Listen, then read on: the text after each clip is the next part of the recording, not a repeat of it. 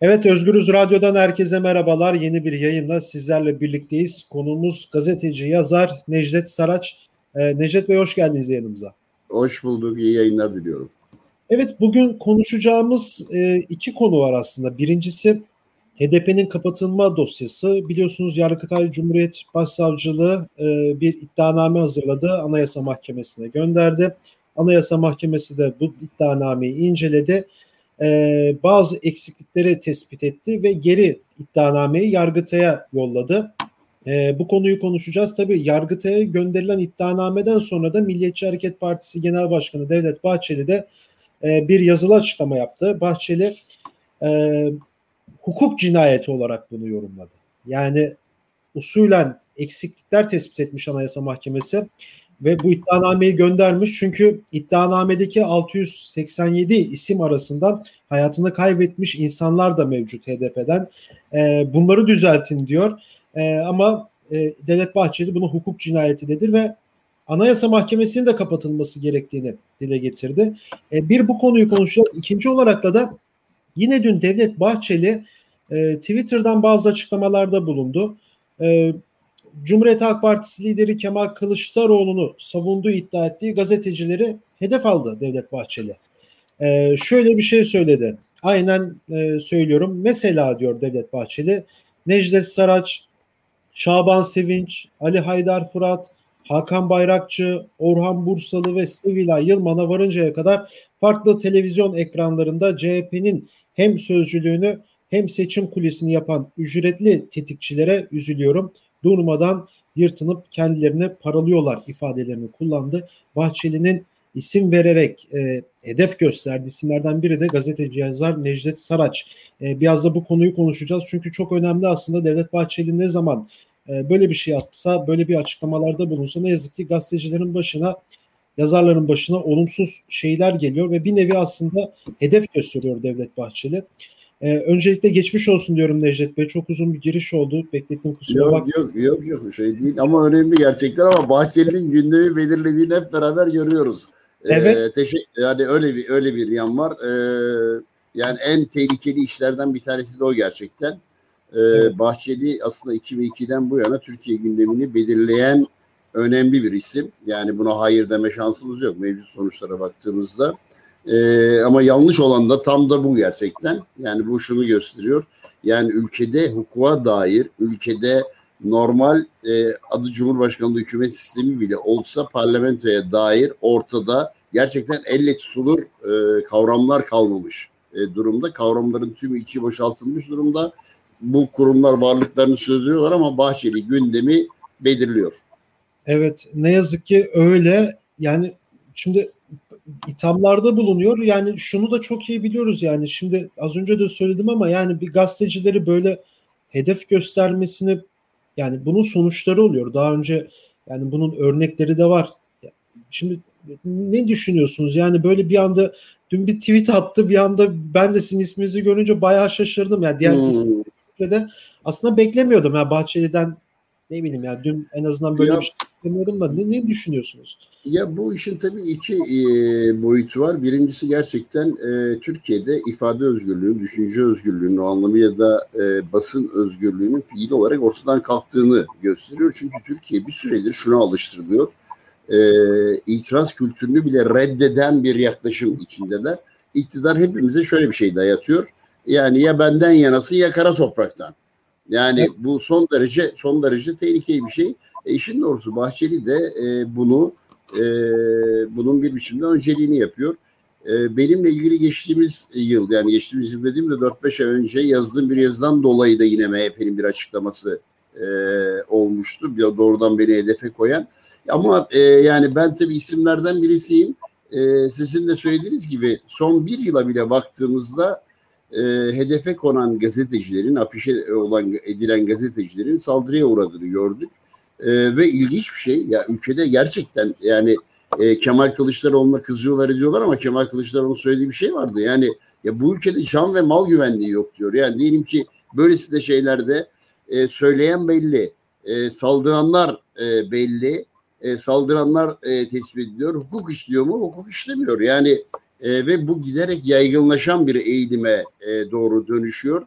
Yani bizde gerçekten e, hukukun hukuk sokak hukuku da yer değiştiriyor. Sokağın hukuku e, Türkiye'de her alanda hakim olmaya çalış, e, çalışılıyor. E, en tehlikeli yanı bu zaten sokak e, sokağın hukuku e, Türkiye'ye hakim olduğu oranda e, Türkiye'de e, birçok şey fiili olarak devre dışı e, kalıyor. Bu aslında klasik otoriter yapılarda, otoriter e, sistemlerde öne çıkan bir iş. Ne yapmak istiyorlar? Yani sonuçta korkutmak istiyorlar. Yani dün e, saydığınız isimlere bakıyorum ben. Aslında bu altı kişinin tümü de yan yana duran isimler değil. Doğru bunların içinde benim gibi yani o anlamıyla e, solcu ve CHP'li olduğunu söylemeyen arkadaşlarımız var. Yani bu noktada ben hiçbir dönem kendi kimliğimi, siyasi duruşumu e, saklamadım. Bunu da söyledim ama iktidar şöyle bir şeyi alıştırmak istiyor. Ya benim söylediğim dışında laf etme kardeşim. Benim söylediğim dışında e, konuşma, e, beni eleştirme e, diyor. Bu son derece tehlikeli bir iş ve burada aslında güçlü toplumsal e, dalgaların da gelişmediğini söylemek durumundayım. İşte en son örneklerden bir tanesi Levent Gültekin. Yani Levent evet. Gültekin hem de halk televizyonunun kapısının önünde evet. ciddi saldırıya uğradı.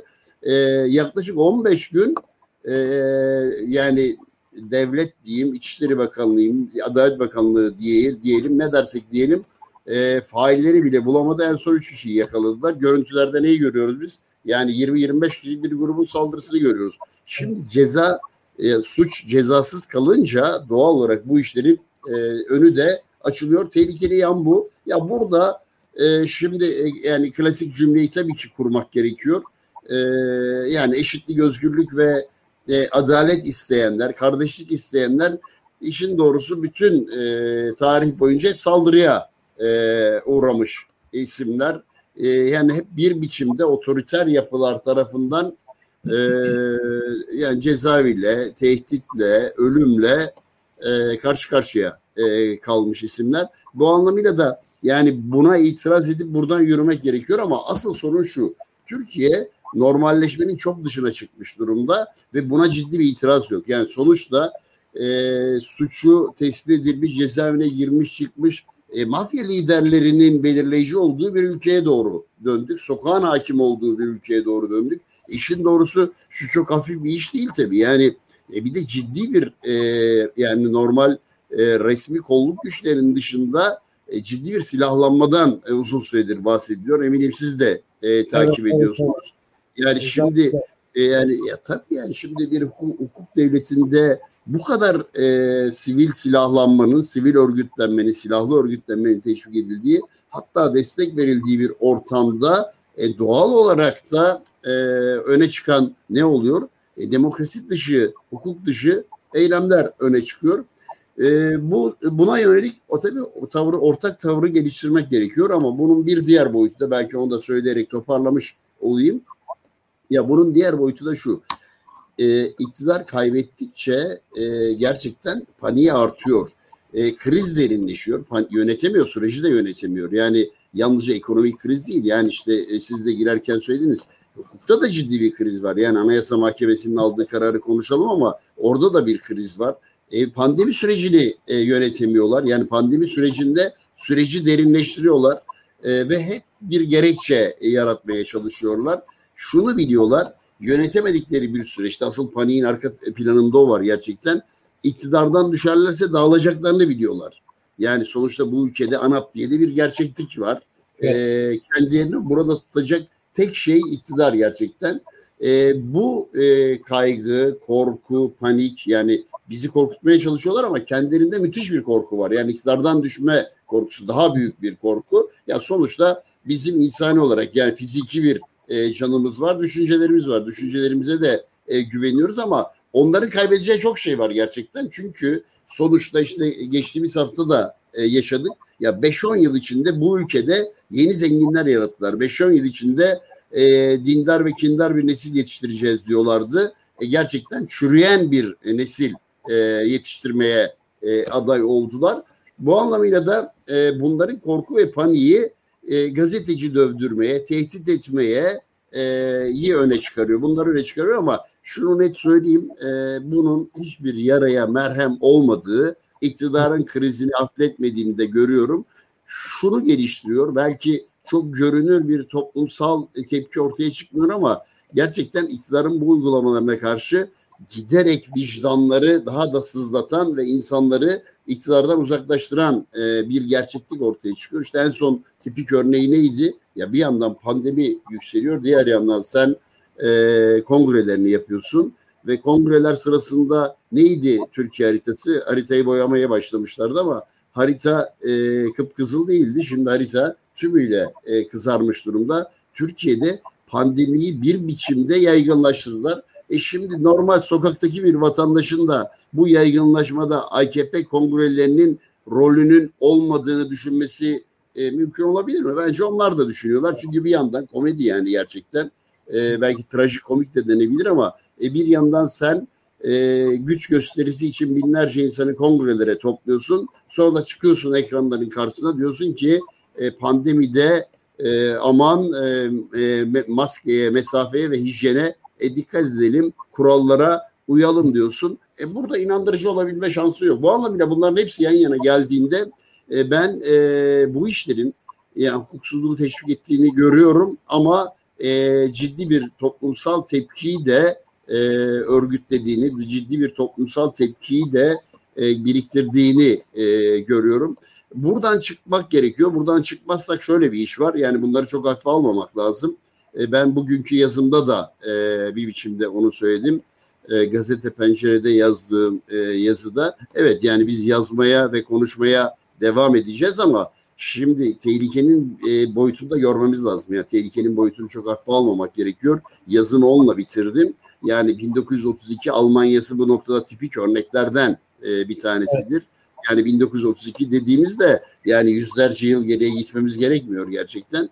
E, 1932'de e, Hitler henüz daha iktidarı tam anlamıyla iktidarı kontrol altına almadığı sırada 1932 seçimlerine baktığınızda e, dönemin Sosyal Demokrat Partisi ile dönemin Komünist Partisi'nin aldığı oylar yüzde kırklar diğerleriyle de yan yana koyduğumuzda yüzde kırklar elliler civarındaydı ve e, faşizme karşı, e, otoriter yapıya karşı ortak tavır geliştirilemediği için Hitler bir biçimde sokak güçlerini, sokaktaki milis güçleri de kullanarak e, 9 tabii evet 9-10 ayda işin doğrusu e, bütün yasaları değiştirerek sosyal demokratları, komünistleri ve bütün partileri e, yasa dışı ilan etti.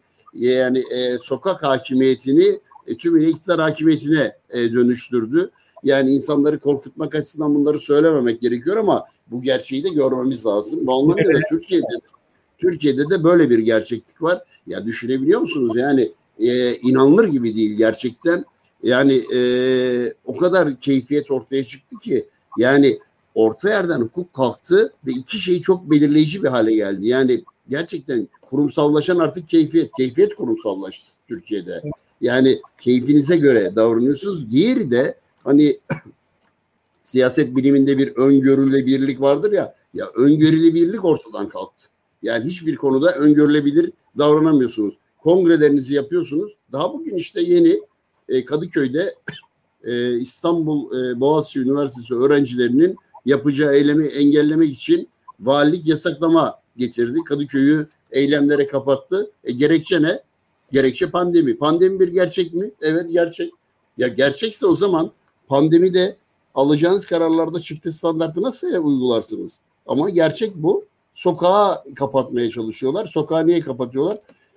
Sokağı kendilerini açıyorlar. Saldırılar için açıyorlar ama e, demokratik e, talepler için, sıradan talepler için, hak talebi için e, sokağı kapatıyorlar. Bugün de e, Kadıköy'deki e, Boğaziçi Üniversitesi öğrencilerinin toplanma kara şeyini, e, çağrısını yüksek risk grubuna girdiği için Kadıköy e, kapattılar.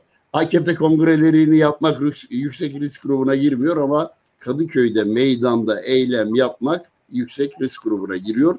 Buna itirazı güçlendirmemiz lazım. Yani bu itirazı büyütmemiz gerekiyor. Çünkü e, gerçekten e, bizim itirazımız sonuçta e, farklı olanın tasfiyesi üzerine kurulmuş değil. Bizim itirazımız şu. Farklı olanların yan yana yaşayabileceği bir ülke yaratalım.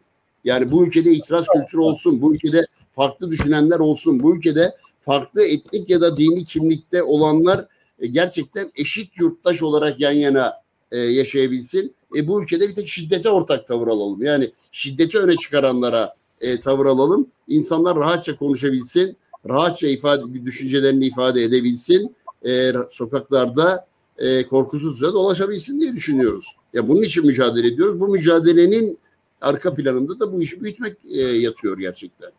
Evet aslında konuşmalarınızda 1932 örneği çok önemliydi aslında. Yani biraz baktığımız zaman isimleri değiştirecek olursak icraatların hemen hemen birçoğu da aslında benzer niteliklerde. Şu koronavirüs mevzusunda da yani evet ya şimdi AKP kongrelerinden olmadan önce 27-28 Şubat'ta yani o zaman Samsun Rize Kongresi olup işte kırmızı tabloya girmişti aslında.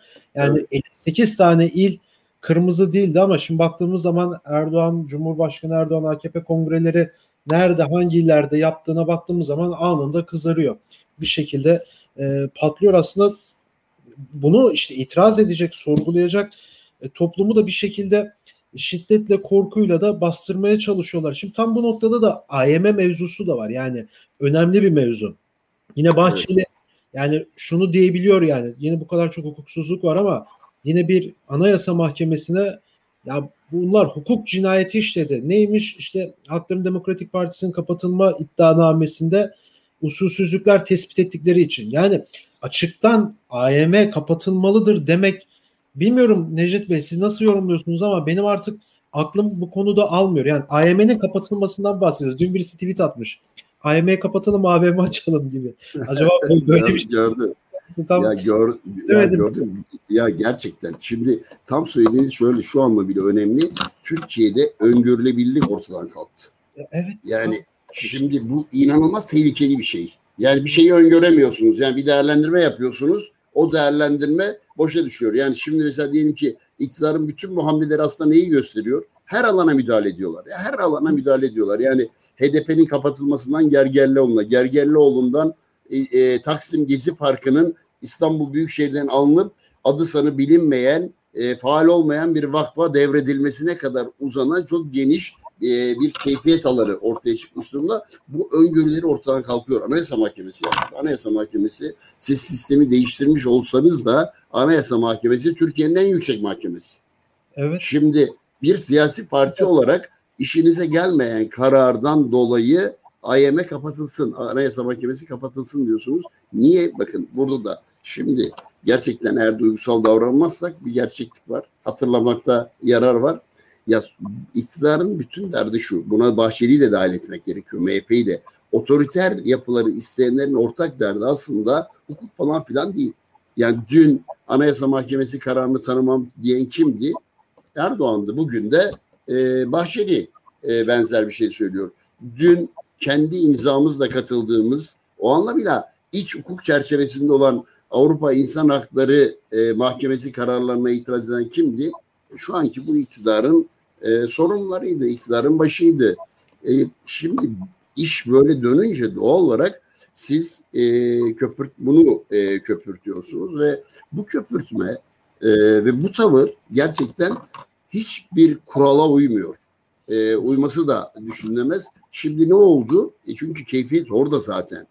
Yani e, yargının bağımsızlığının ortadan kalkması belki de en önemlisi e, klasik ama vurgulamakta yarar var. Yasama, yürütme, yargı arasındaki kuvvetler ayrılığının ortadan kalkıp bütün bunların kuvvetler birliği diye sunulması ki öyle. Yani sonuçta yargı siyasileşmiş durumda.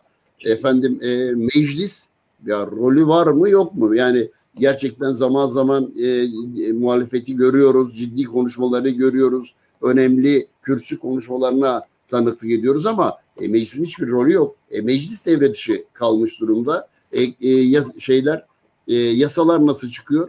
Ya yasaların çok ağırlıklı bir bölümü torba yasa diye getiriliyor ve oradan çıkıyor. Şimdi kuvvetler birliği ortaya çıkınca e, doğal olarak da Türkiye'de yüksek yargı na, yüksek yargı devre dışı bırakılmak isteniyor. Şimdi e, HDP'nin kapatılmasıyla ilgili iki siyasi parti çok fazla bağırdı. E, bir tanesi MHP'ydi, öbürüsü de e, Perinçek'in partisi e, Vatan Partisi'ydi. İşte geçtiğimiz hafta MHP kongresi öncesi e, ne oldu?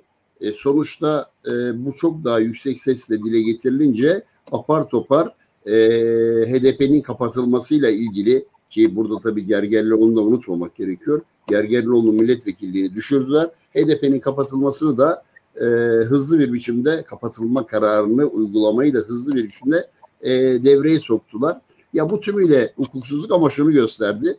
E, Türkiye'nin önemli hukukçuları e, ki ben mesela iktidarın e, iktidara bir takım yerlerde de onu söyledim. Ya bu ülkenin gerçekten e, iktidar dönse, hukukçularını dinlese, ekonomistlerini dinlese başka bir yere doğru evrilecek. E ne oldu? Türkiye'nin birçok önemli hukukçusu e, ortaya çıkan Anayasa Mahkemesi kararını yani HDP ile ilgili iddianamenin e, eksik e, hazırlanmasından dolayı iade edilmesiyle ilgili ne dediler?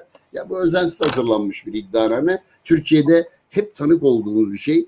Önemli davaların iddianamelerine bakın. Hepsi kes neredeyse kes kopyala yapıştır mantığıyla Çamlılar yapılmış. Hiç değişmiyor. Hiç değişmedi yani. Şu an HDP açılan, HDP'nin milletvekillerine açılan, üyelerine açılan bütün dosyaların hepsi dediğiniz gibi copy paste yapılmış.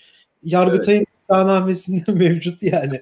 Aynen. kabul etmesi de yani onlar da şey düş, demiş olabilir acaba. Ya ne oluyor? Bari bari ölmüş isimleri, hayatını kaybetmiş isimleri çıkarın. Dört kişi hayatını kaybetmiş, siyasi yasaklı diye dava açacaklar vesaire vesaire. Ya aynen bu, bu anlamıyla birincisi evet ya ortaya bu, bu anlamıyla ortaya çıkan en önemli şeylerden bir tanesi gerçekten özensizlik. Özensizliğin arka planında da ya biz ne istersek o olur. Yani ben ne istersem herkes hizaya girer, yargı da hizaya girer. IMF'nin bu kararı en azından işin doğrusu usul yönünden de direnmiş olması ki e, atlamamak gerekiyor. Oy birlikte oy birliğiyle aldıkları e, bir karar son derece önemli. Bu şunu gösteriyor. Yani Türkiye'de yani bizim e, iktidarı yönetenlere ki o da çok daralmış durumda gerçekten. İktidarı yönetenler de daralmış durumda. Aslında tipik oligarşik bir yönetim ortaya çıkmış durumda. Bizim işte ise e, gerçekten e, Türkiye'nin e, Türkiye'deki bütün toplumsal kesimlere bu özensizliği bir kez daha e, öne çıkarmamız gerekiyor ki bu özensizlik sembol davalara dönüşmüş. E, Kavala'da çok net bir biçimde gözüküyor. E, o anlamıyla arka planda Gezi'de, Demirtaş'ta da çok net bir biçimde e, gözüküyor. Bir diğer sonucu bunun belki onun üzerinde biraz da e, e, durmak gerekiyor. Yani onu da şey yapmak lazım. Ya öngörülemezlik meselesinde söylemeye çalıştım ya. Orada şöyle bir yan var. E, bu aslında Bahçeli'nin de ısrarıyla e, devreye sokulmuş bir iş. Yani şöyle bir tartışma var AKP içinde. Bu AKP içindeki tartışmayı da bir biçimde aslında su yüzüne çıkarıyor. AKP gibi partilerde iç tartışmanın kamuoyuyla çok buluşması e, mümkün gözükmüyor. Ama yine de biz onun izlerini e, görüyoruz. E, nitekim Bahçeli'nin HDP'nin kapatılması kadar Anayasa Mahkemesi'nin de kapanması artık ertelenmez bir hedef dedikten hemen sonra e, eminim bizi izleyenler de takip etmiştir. E, AKP'de e, seçim işlerinden sorumlu başkan yardımcısı ki ben onun Erdoğan'dan bağımsız yapılabileceğini düşünemiyorum. Yani AKP adına yapılacak bir açıklama Erdoğansız e, düşünülemez. E, ne söyledi? Anayasa Mahkemesi'nin aldığı her karardan sonra e, karara saldırmak hukuk sistemini yok saymaktır dedi.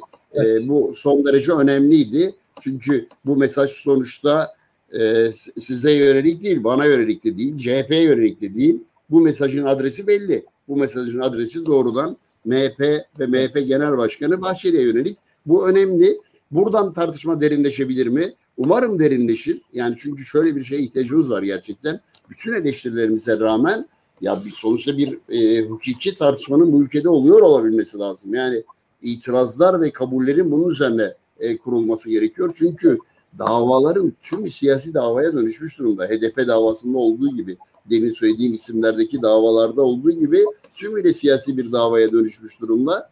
E, buradan bu işi çıkarmanın yolu e, gerçekten bu alanda e, biraz da tartışmayı derinleştirmekten e, geçiyor. Yani burada belki şöyle bir şeyin e, yaygınlaşması lazım. Türkiye bir süredir aslında böyle bir sıkıntı içinde. Ya Türkiye'de e, yani toplumsal muhalefeti yalnızca sokak olarak düşünmemek lazım ama yani 1930'lar Avrupa'sına 32 Almanya'sına atıfta bulunmak doğru. o yüzden ben de bulundum. Siz de altını çizdiniz. E, ya şöyle bir şeye ihtiyaç var. Yani mesela bu ülkenin barolarının, bu ülkenin hukuk fakültesindeki akademisyenlerin, bu ülkede ki e, öğretim üyelerinin e, seslerini daha da yükseltmesi gerekiyor. Kaçılmaz bir şey. Yani ya bu hukuksuzluğu bizim gerçekten yüksek sesle dile getirmemiz gerekiyor. yani tek tek bizleri söylemesi de önemli ama esas itibariyle çok özür diliyorum. Toplumsal vicdanı harekete geçirecek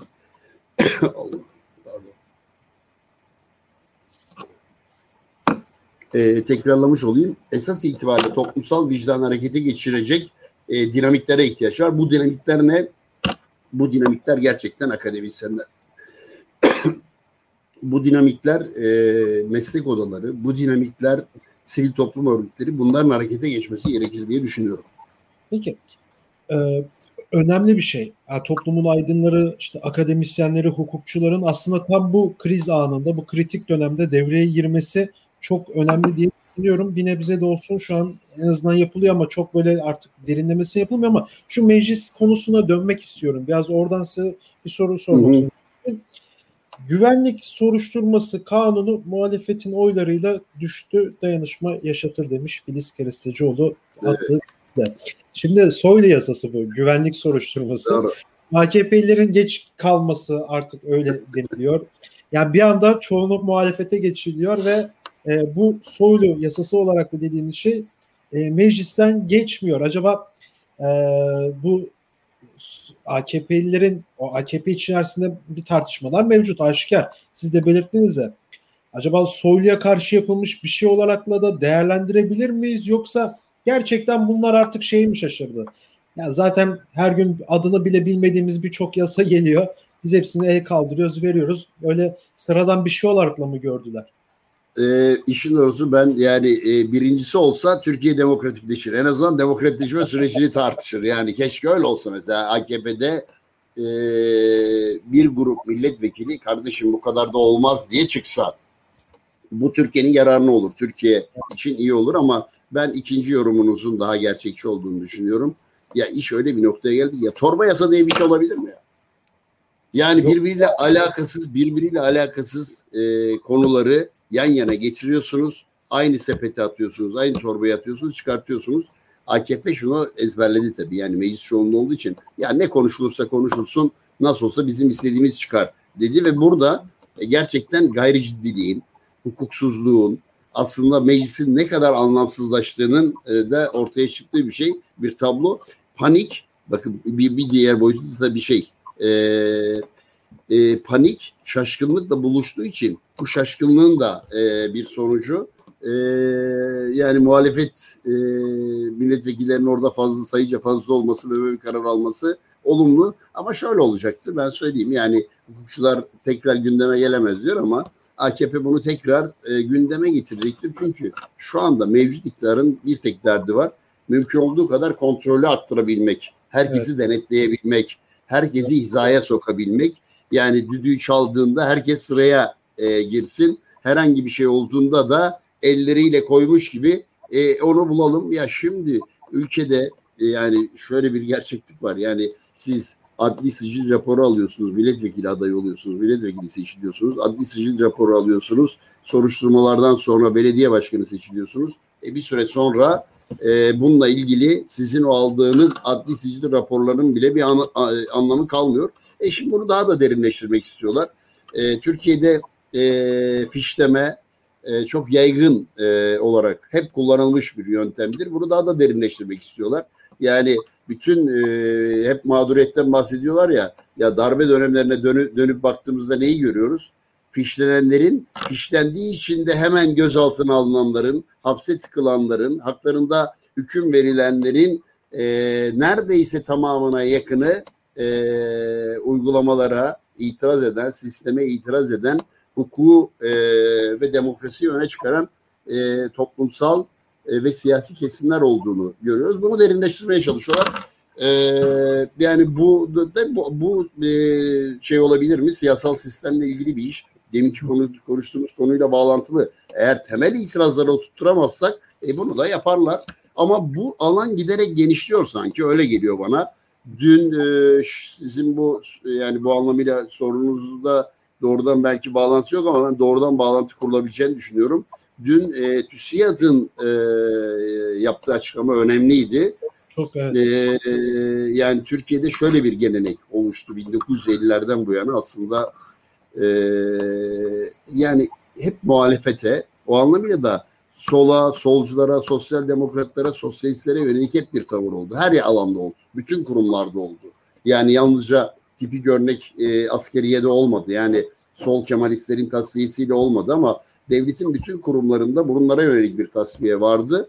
E, bu şeyde bile yaşanan e, tasfiyede tasfiye, gelişmelerden biriydi. Şu anda fiili olarak varlığı yok ama Devlet Planlama Teşkilatı ki bugün evet. ne kadar önemli olduğunu görüyoruz. Oralarda da yaşamıştık. Şimdi TÜSİAD genel olarak sessiz e, kaldı ve TÜSİAD aslında Türkiye'de hadi klasik burjuvazi diye tırnak içinde söyleyeyim. Klasik burjuvaziyi e, temsil ediyor. Ne kadar iç dinamikle geliştiği tartışılıyor olsa da ama TÜSİAD ve klasik burjuvazi uzun süredir çok korkak davranıyordu. Yani e, ve orta yere işte son 10-15 yılda hadi abartayım 20 yılda çıkan yeni milyonerler vardı. Bütün ihaleleri alan ve sırtını devlete yaslayarak zenginleşen e, belediye olanaklarına evet AKP burjuvazisi ortaya çıkmıştı. TÜSİAD'ın çıkışı önemli. TÜSİAD dün ne söyledi? Lafı uzattım. Ee, yani 70'ler kıyaslaması yaptılar. Bu da önemli tabii. Dikkat etmek lazım. O TÜSİAD 70'lerde e, CHP'nin e, bir biçimde iktidardan uzaklaşmasını sağlayan gazetelere ilanlar vermişti. Ama bugün TÜSİAD e, söylediği önemli. Dünkü tartışmaları saklı tutmak kaydıyla e, demokratik devletinden bahsediyor. Türkiye'de birçok kişinin ağzına almaktan korktuğu laiklikten e, bahsediyor ve kendi pozisyonlarından dolayı doğal olarak da piyasa ekonomisi ilkelerine uyulmaktan bahsediyor. Diyor ki bu ülkede hukuk devleti yeniden inşa edilmek söylüyor aslında. Laiklik yeniden ayakları üzerinde dikilmelidir ve piyasa ekonomisi yani o anlamıyla da klasik kapitalizm e, yeniden e, işlemelidir diyor. Çünkü TÜSİAD da bunu görüyor. TÜSİAD da böyle bir çıkış yaptığına göre e, bu alan gerçekten şey e, bu alanın büyüyeceğini e, gösteriyor. Bu alanı büyütebilme becerisinin e, olması gerekir e, kanaatindeyim. Bu alanı büyütebilirsek biz e, hem krizden hem de kaostan çıkma şansını yakalayabiliriz. Klasik bir gerçeklikle e, cümlemi tamamlamış olayım. Kaosu çıkaranlar, kaosu yaratanlar, bunun parçası olanların e, ülkeyi kaostan da krizden de çıkarabilme şansı yoktur gerçekten AKP o anlamıyla e, buna MHP'yi de dahil etmek lazım. Bunlar siyasi raf ömürlerini tamamlamıştır. E, Türkiye'nin de dünyanın da bölgemizin de Orta Doğu'nun da e, artık yalnızca e, etnik ya da dini kimlikler üzerinden yürüyerek başarılı olabilme şansı yoktur. Etnik ve dini kimlikler üzerinden yürümek o anlamıyla kimlik siyaseti üzerinden yürüyen e, mevcut iktidarın e, başarılı olabilmesi mümkün olmadığı gibi demokrasi de çıkarması buradan mümkün değil. Burada demokrasiyi çıkaracak iş bellidir. Hukuktur gerçekten. TÜSİAD'a atıfta bulunayım çünkü insanlar kullanmamaya başladı. Laikliktir. Yani bu ülkede laikliği yeniden ayaklar üzerine e, dikmek lazım. Diğeri de kaçınılmaz bir biçimde e, bütün tartışmalardan e, AMD e, eşit yurttaşlığı öne çıkarmaktır. Evet. Necdet Bey çok teşekkür ederim programa katıldığınız için. Ee, ben teşekkür ediyorum. İyi yayınlar diliyorum. Kolay gelsin. Sağ olun. Evet gazeteci yazar Necdet Saraç'la birlikteydik. Bahçeli'nin hedef göstermelerini e, AYM'nin HDP iddianamesini yeniden Yargıtay'a göndermesini ve yine Bahçeli'nin AYM kapatılmasını demesini e, genel hukuksal durumu aslında konuştuk Necdet Saraç'la birlikte. Bugün Özgür Öz Radyo'da e, başka bir programda görüşmek dileğiyle. Hoşçakalın şimdilik.